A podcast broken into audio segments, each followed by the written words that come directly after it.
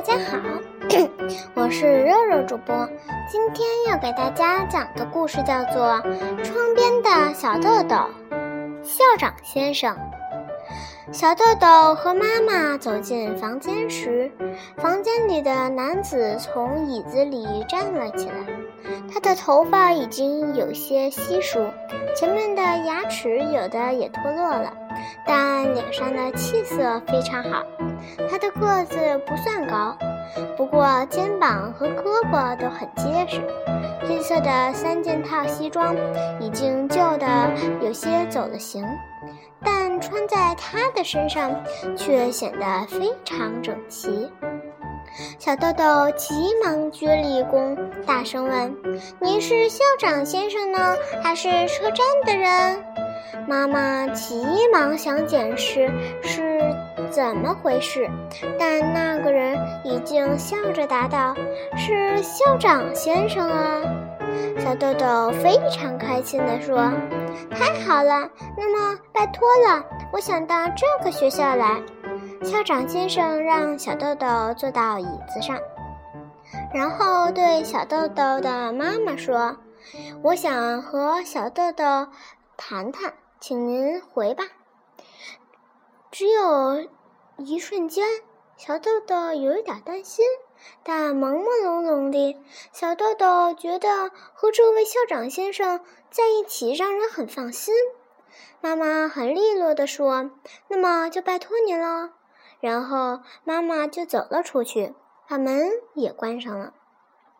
校长先生把椅子拉到小豆豆跟前，对面面对小豆豆坐了下来，说：“好了，你跟老师说说话吧，说什么都行，把想说的话都说给老师听。”想说的话，小豆豆本来以为校长先生会问一些什么问题。让自己回答。当听到说什么都行，小豆豆开心极了，立刻开始说起来。说话的顺序、说话的方式都有点乱七八糟的，但他拼命地说着。刚才坐的电车跑得非常快，想要留下车票。恳求车站的检票大叔，他却不给。以前读书的学校担任主任的女老师长得非常漂亮，在那个学校里有燕子窝。家里有一只茶色的狗，名叫洛基，它会握手和对不起。吃过饭后还会表示很满意，很满意。上幼儿园的时候，曾经把剪刀放到嘴里，咔嚓咔嚓的剪着玩儿。老师看到了，生气地说：“会剪掉舌头的。”但还是那么玩儿，而且玩了好几次呢。流鼻涕的时候，如果老是七溜七溜的吸来吸去，会被妈妈骂的。所以要尽快的醒掉。爸爸很擅长在海里游泳，连跳水也会。诸如此类的事儿，小豆豆一件一件地说起来。校长先生边听边笑着，点着头，有的时候还问：“后来呢？”小豆豆越发开心，说个没完没了。可是慢慢的，终于快要没什么可说的。小豆豆闭上了嘴，想着再说点什么。这时，校长先生问：“已经没有了吗？”小豆豆觉得这样就结束了的话，未免太可惜了。好不容易有人容愿意听自己说话，那么好的机会可不能错过。小豆豆还有什么可说的？没有了吗？小豆豆的脑筋在急速的转动，想啊想，终于有了。他又发现了一个话题，那就是当天小豆豆穿的衣服。一般来说，小豆豆的衣服都是妈妈亲手缝制的，但今天穿的这件却是买来的。这是因为每天傍晚，小豆豆从外面回来的时候，身上的衣服总是破破烂烂的，有的时候碎得不成样子。怎么会搞成这样呢？妈妈无论也无法想象。为什么连镶着松紧带的白色短棉裤也会被弄得破破烂烂的呢。用小豆豆的话说，就是他有时要拱过篱笆，穿过人家的院子，有时候还要钻过围住野地的铁丝网，就成了这个样子。结果。今天早晨出门的时候，妈妈手缝的漂亮衣服已经一件不剩，全破烂不堪。没办法，只好穿上了以前买的这件。这是一件针织料子的连衣裙，图案是胭脂红和灰色的细格子。其实，也是一件不错的裙子。但领口上的绣花是红色的，妈妈说它有点俗气。小豆豆想起了这件事，赶紧从椅子上溜下来，用手提起连衣裙的领子，走到先生面前说：“这个领子妈妈不喜欢。”说完之后，小豆豆绞尽脑汁的想啊想。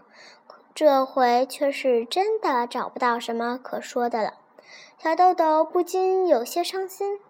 这时，校长先生站了起来，用温暖的大手摸摸小豆豆的头，说：“好了，从今天起，你就是这个学校的学生了。”这个时候，小豆豆感到平生第一次遇到了真正喜欢自己的人，因为。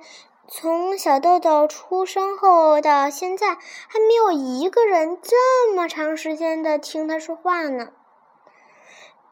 而且在这么长的时间里，校长先生也没有打过一次哈欠，也没有露出过不耐烦的样子。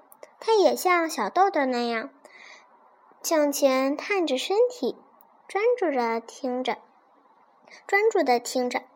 那时，小豆豆还不会看时钟，但他也感觉到过了非常长的时间。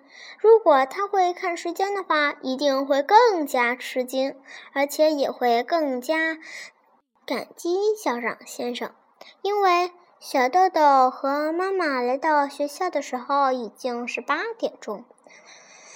在校长办公室说完话，决定让小豆豆成为这个学校的学生之后，校长先生看了一下怀表，说：“啊，已经是午饭时间了。